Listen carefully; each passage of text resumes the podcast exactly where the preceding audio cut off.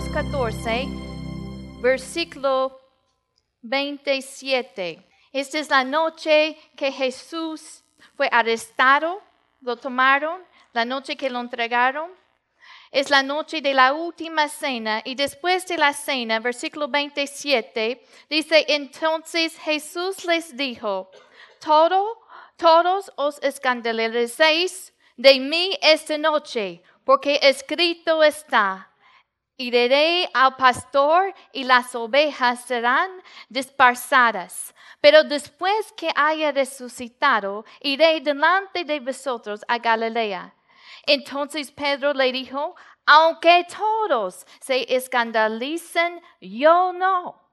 Y le dijo Jesús, de cierto te digo que tú hoy, en esta noche, antes que el gallo haya cantado dos veces, me negarás tres veces.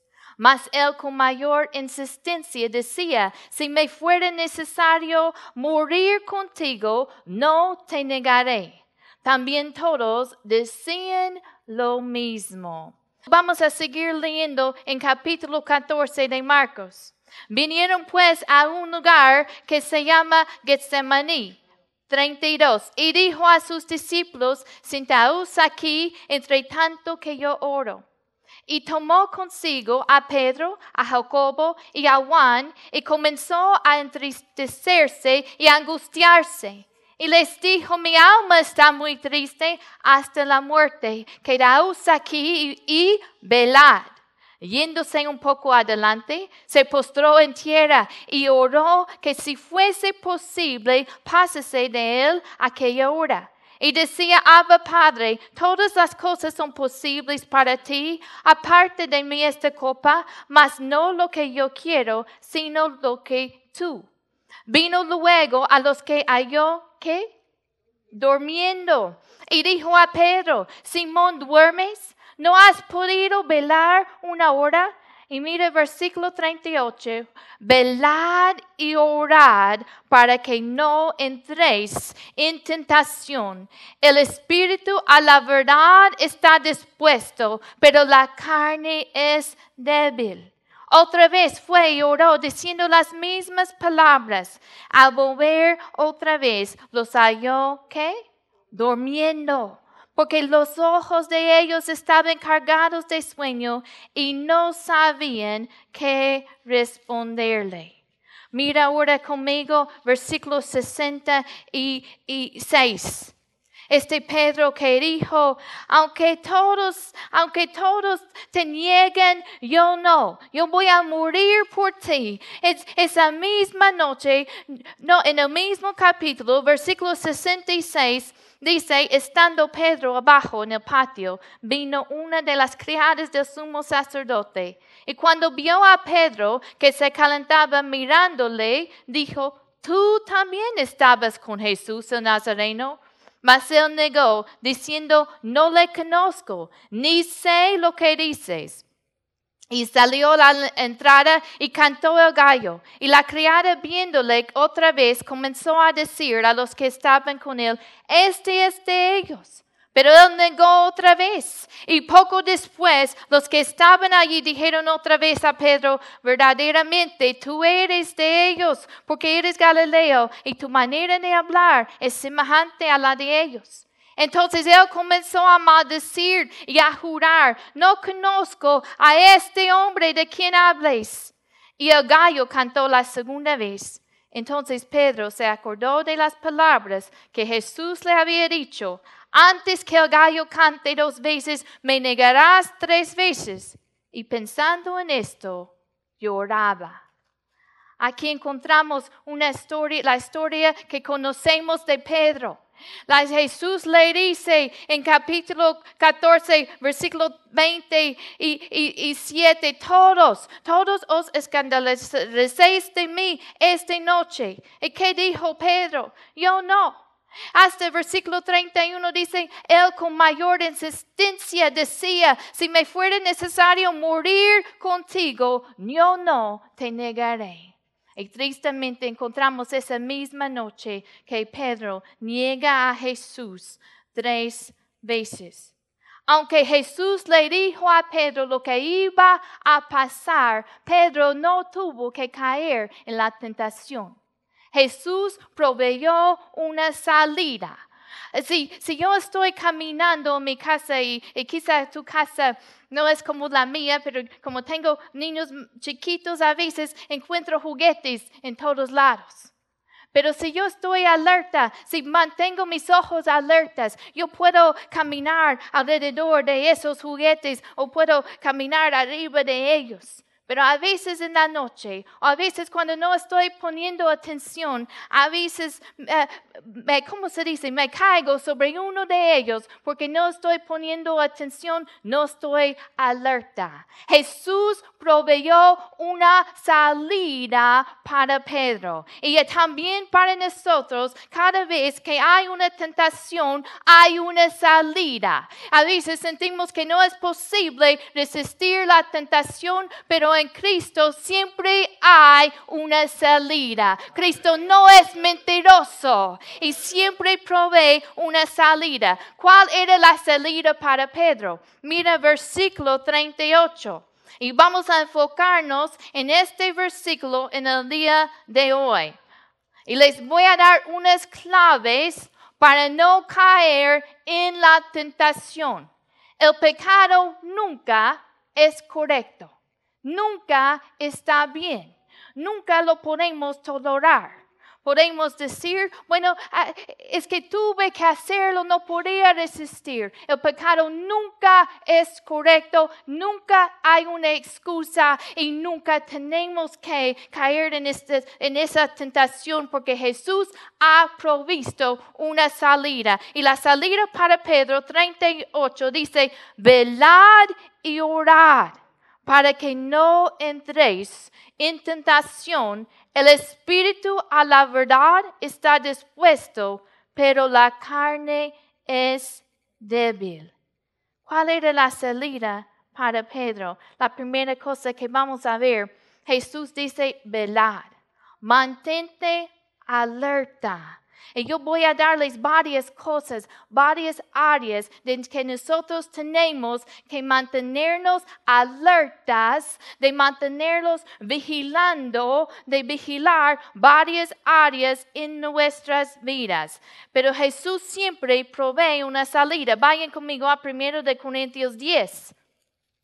Estoy pensando en la historia de alguien que estaba luchando con cierto pecado y decía es que no puedo, no puedo ah, dejar de cometer este pecado.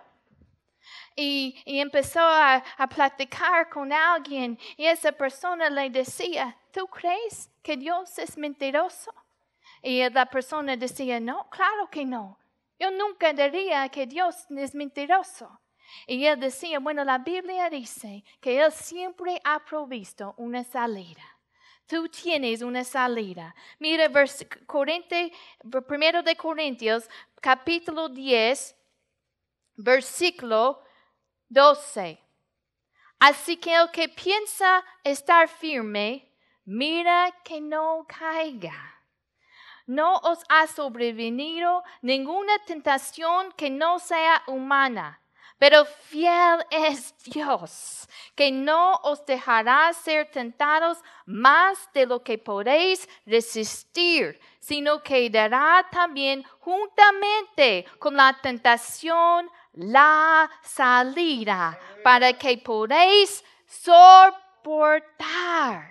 Gente decía, yo no puedo soportar, eh, yo, yo, yo no puedo aguantar. Tenía que hacerlo. Dios no es mentiroso. Aquí dice que ha provisto una salida para que tú sí puedes resistir, para que tú sí puedes soportar. En Cristo todo lo puedes. Así que Él ha provisto una salida, pero hay áreas en que nosotros tenemos que mantenernos alertas para que no caemos. Él dice, velad, velad.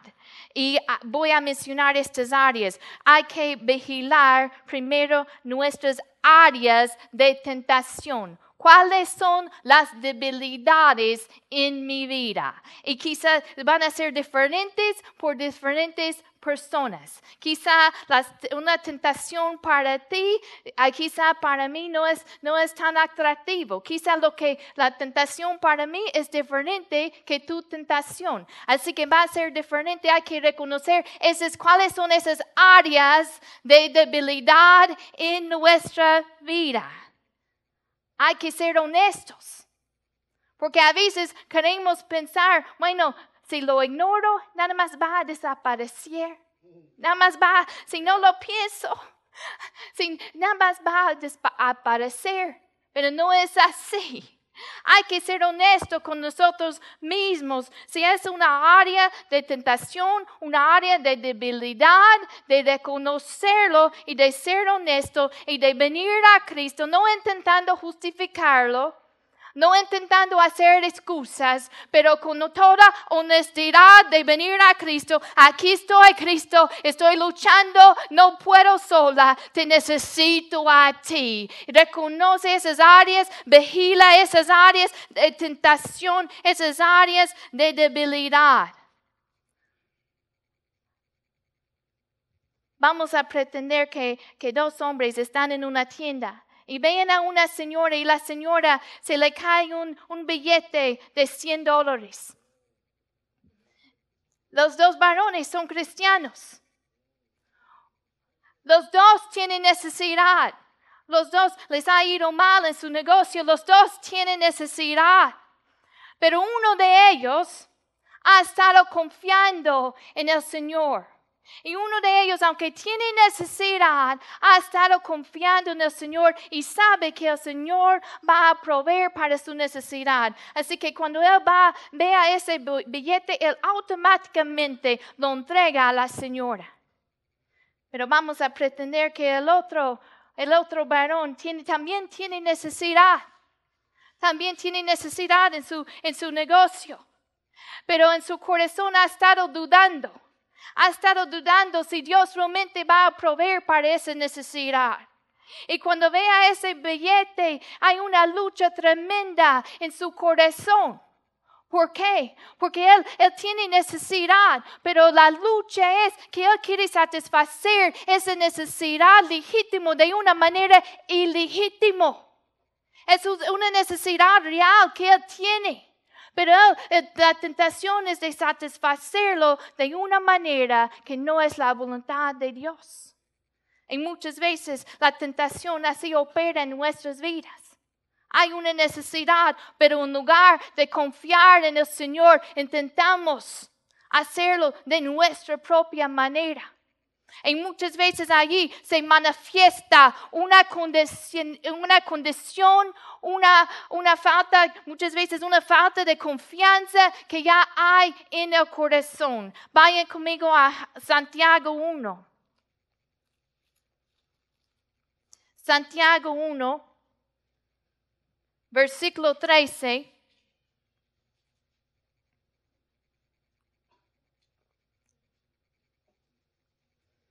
Confía en el Señor para suplir todas tus necesidades. Santiago 1 dice, versículo 13, cuando alguien sea tentado, no diga que ha sido tentado por Dios, porque Dios no tienta a nadie, ni tampoco el mal puede tentar a Dios. Al contrario, cada uno es tentado cuando se deja llevar y seducir por sus propios ¿qué? malos deseos. Así que cuida, vigila la condición de tu corazón. ¿Cuál es la condición de tu corazón? ¿Qué más debemos vigilar? Vigila tus pensamientos. Vayan conmigo a Filipenses 4:8. Yo me acuerdo hace, hace años, ah, fuimos a Mississippi cuando los niños eran chiquitos, casi siempre viajamos de noche para que ellos se duermen en el camino. Así que llegamos, no recuerdo qué hora de la mañana o de la noche, llegamos a la casa de mi abuela. Y, y mi abuela tiene un sistema de alarma. Y entramos, como yo sé dónde donde, cómo entrar, yo entré en la casa y de repente suena esa alarma y ella, mi abuela sale de su cuarto listo para, bueno, no sé qué iba a hacer ella, pero, pero sonó la alarma. Todos nosotros tenemos pensamientos, pensamientos negativos y pecaminosos. Son como intrusos a veces entran en nuestra mente. Pero cuando tienes un pensamiento que no debe estar allí. Hay que vigilar tus pensamientos.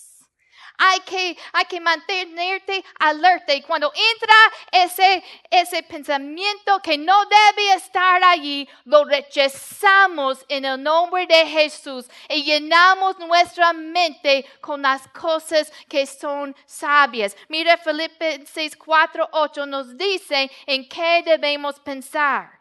Por los demás hermanos, todo lo que es verdadero, todo lo honesto, todo lo justo, todo lo puro, todo lo amable, todo lo que es de buen nombre, si hay virtud alguna, si algo digno de alabanza, en esto pensad.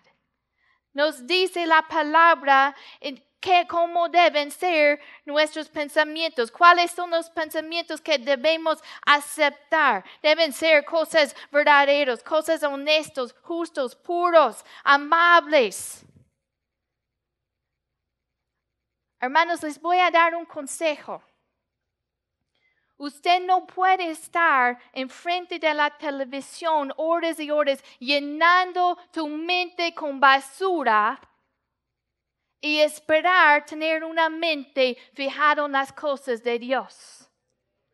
No puedes llenar tu mente con basura y luego decir, Dios, ayúdame a, controlar mis pensamientos. Porque tú mismo has tomado la decisión de, meter, llenar basura allí. Y una vez que los estás metiendo, metiendo allí, y quizá a veces decimos, bueno, eso no me va a afectar. Pero si entra la basura, eventualmente va a salir. Así que vigila tus pensamientos. Vigila lo que ves, lo que recibes en tu mente. Efesios 4, 27 dice, no den lugar al diablo. Vigila los pequeños respalones. Los pequeños respalones. No sé si han visto en la televisión un, ¿cómo se dice? Un avalanche. ¿Avalanche? ¿Avalanche? Avalanche. Que, a veces ellos, ellos pisen nada más o, en, la montaña, nada más pisan mal por poquito y empieza con unas rocas. Y nada más unas rocas empieza a caer, pero de repente viene todo, eh, todo un montón de rocas y, y no lo pueden contener. contener.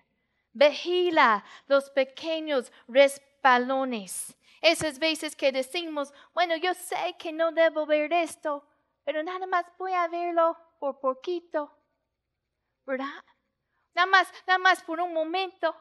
Quizá decimos que, bueno, yo, no, yo sé que no debo ir a este lugar, pero nada más voy a estar allí por un momento, nada más poquito. Yo sé que no debo decir más mentiras, pero nada más es una chiquita. Los pequeños deslices llevan a grandes derrumbes. Vigila, Vigila esos respalones pequeños que luego pueden llevarte a caer de una manera tan fuerte. No des lugar al diablo.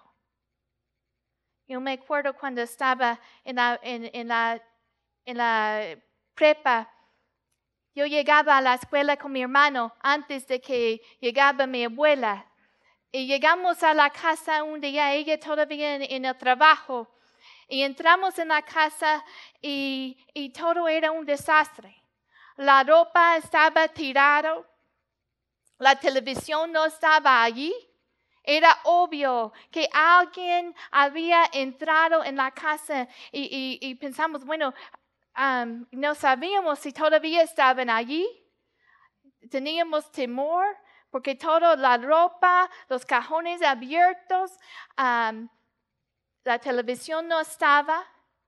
Y, no, yo creo que estuvimos como en shock, no sabíamos qué hacer. Así que yo nada más camino, nada más viendo todo, y entro en mi cuarto, y de mi closet sale mi primo. Era, todo era una broma. Pero como ellos tenían permiso de entrar, entraron y así hicieron, hicieron lo que ellos querían para, para hacer su broma. A veces abrimos la puerta nada más poquito al enemigo, pero él nada más necesita poquito. Entonces él entra en nuestra vida y hace un desastre. No des lugar no abres la puerta ni poquito, porque Él entra y Él entra y parece, si tú ves a un hombre afuera de tu casa vestido en negro con una pistola, no vas a abrir la puerta, ¿verdad? No abres la puerta al enemigo, no le des lugar ni un, ni un poquito, porque Él va a entrar en tu casa y va a ser un desastre de tu vida. No le des lugar más. Vigila esos pequeños respalones. Cuando estoy en mi casa, a veces mi, perrito chiquito, algunos de ustedes lo conocen, ni, me gusta, a veces lo ignoro. No, no me gusta darle atención, porque nada más si le des poquito de atención, no me deja en paz. Me siento y, sube en mis piernas y intento levantarme y no me deja, no quiere dejarme levantarme y me sigue por toda la casa. Nada más tengo que mirarlo, allí están mis piernas otra vez. Así que eh, nada más si le doy poquito de atención. No le des poquito lugar al diablo, porque no te deja en paz quiere hacer un desastre, quiere matar, quiere destruir tu vida, no le abres la puerta, no le des lugar. Cuidado con esos pequeños resbalones. Nada más voy a tomar una, una bebida. Nada más una vez. El pecado nunca es correcto nunca. Y si lo puedes desistir, porque la palabra dice, mayor es el que está en ti que él está en el mundo. Vigila esos pequeños respalones. Mantente alerta a tu destino. Piensa a largo plazo. Muchas veces cuando sentimos la tentación es que, es que estamos viendo nada más el, a corto plazo lo que es de cerca, pero ten perspectiva. Cuando decimos una mentira chiquita, no pensamos en, en, la, en nuestro destino eterno. Que la palabra dice, los mentirosos tendrán parte en el lago que arde con fuego. A veces no estamos pensando de una manera internamente. Yo me acuerdo la historia de un predicador. Ese predicador tenía un don desde, desde joven a predicar, pero como joven empezó a fumar y, y luchaba con ese hábito, ese pecado. Y un día alguien lo confrontó y decía, hermano, Dios tiene grandes cosas para ti. Dios tiene un futuro, tiene un ministerio, te va a bendecir, te va a usar y ese cigarro es demasiado pequeño para perder el destino que Dios tiene para ti. Yo no sé cuáles son las áreas de tentación para ti, cuáles son las áreas en que tú luchas, pero es demasiado chiquito, demasiado pequeño para que tú pierdas las bendiciones de Dios, para que tú pierdas el destino que Dios tiene para ti. Dios tiene un futuro bueno para ti. Y esa, esa tentación, esa lucha es una cosa ese pecado quizá da placer para un momento, pero es demasiado pequeño para que tú pierdas todo lo que Dios tiene para ti. Escuché la historia de un esquimal, Paul Harvey, que era famoso para sus ah, programas en horario. Él cuenta esta historia o contó esta historia y es una historia que él hizo famoso, se, dio de conocer um, por la aplicación. Y Paul Harvey contó la historia de un esquimal que quiso matar a un lobo. Y para matar al lobo, ese esquimal tomó un cuchillo y lo, lo, puso sobre ese cuchillo, lo metió en un animal y lo cubrió con sangre. Y esa sangre lo congeló. Y después de que se congeló la sangre, lo metió otra vez en el animal y puso más sangre y otra vez se congeló. Y repetía eso varias veces hasta que el cuchillo tenía capas de sangre congelado en el cuchillo. Y luego el esquimal puso el cuchillo en la tierra y cuando lo puso allí en la noche, viene el lobo. Y el lobo siente, siente ese olor y es atraído a ese olor y, quiere más. Y empieza, empieza a tomar y empieza, a, ¿cómo se dice?, a lamer esa sangre. Hasta no se da cuenta cuando empieza a lastimar su propia lengua. Y ese, ese lo que era tan atractivo lleva a ese lobo a su muerte. En la mañana lo encuentra muerte allí. Hermanos, mantente alerta a tu destino. Dios tiene grandes cosas para ti tiene un futuro bueno, te quiere usar, te quiere bendecir y cualquier pecado que parece atractivo en el momento es demasiado pequeño para perder tu destino. Dios tiene algo grande para ti. No pierdes tu destino.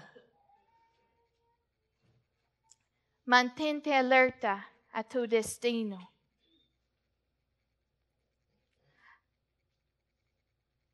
También mantente alerta a la hora de correr. Corintios 10, 13, que leímos. Leímos que no, has, no os ha sobrevenido ninguna tentación que no sea humana. Pero fiel es Dios que no os dejará ser, ser tentado más de lo que podéis resistir, sino que también juntamente con la tentación la salida para que podáis soportar. Pero mira, versículo 14 dice, por tanto, amados míos, huid de la idolatría. La Biblia nos dice de varias veces, en varias veces, que nosotros debemos huir de ciertas situaciones. Aquí dice huir de la idolatría. En 1 de Corintios 6, 18 nos dice huyen de la inmoralidad sexual. En, en, en, de Timoteo 6, cuando está hablando del amor de dinero, dice, mas tú, oh hombre de Dios, huye de estas cosas. Segundo de Timoteo, Pablo dice a Timoteo, huye también de las pasiones juvenales. Hay un momento en que la mejor manera de evitar esa tentación es alejarte, huye, corre de allí. Billy Graham dijo la mejor manera